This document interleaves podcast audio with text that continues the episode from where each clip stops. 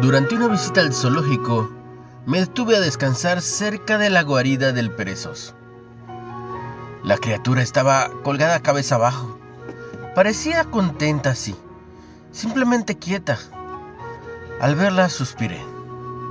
Debido a mis problemas de salud me costaba quedarme quieto y anhelaba avanzar, hacer algo, pero mientras miraba al perezoso, observé cómo estiraba un brazo Tomaba una rama cercana y se detenía otra vez.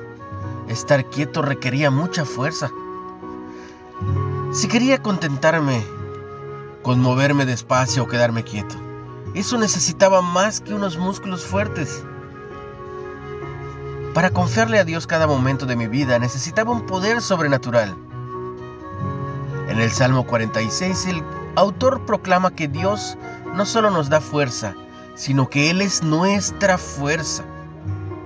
No importa lo que suceda a nuestro alrededor, el Señor de los ejércitos está con nosotros. Al igual que el perezoso, nuestras aventuras cotidianas a menudo requieren de pasos lentos y largos periodos de quietud. Cuando confiamos en el carácter inmutable de Dios, podemos depender de su fortaleza. Aunque tal vez sigamos luchando con aflicciones o esperas, Dios sigue estando presente con fidelidad. Aun cuando no nos sintamos fuertes, Él nos ayudará a sostenernos con los músculos de nuestra fe.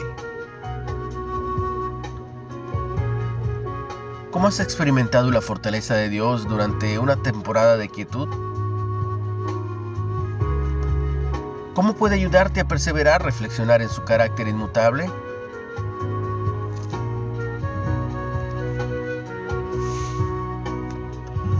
Dios, gracias por darme oportunidades de usar los músculos de mi fe al confiar en ti para que siempre seas mi fortaleza.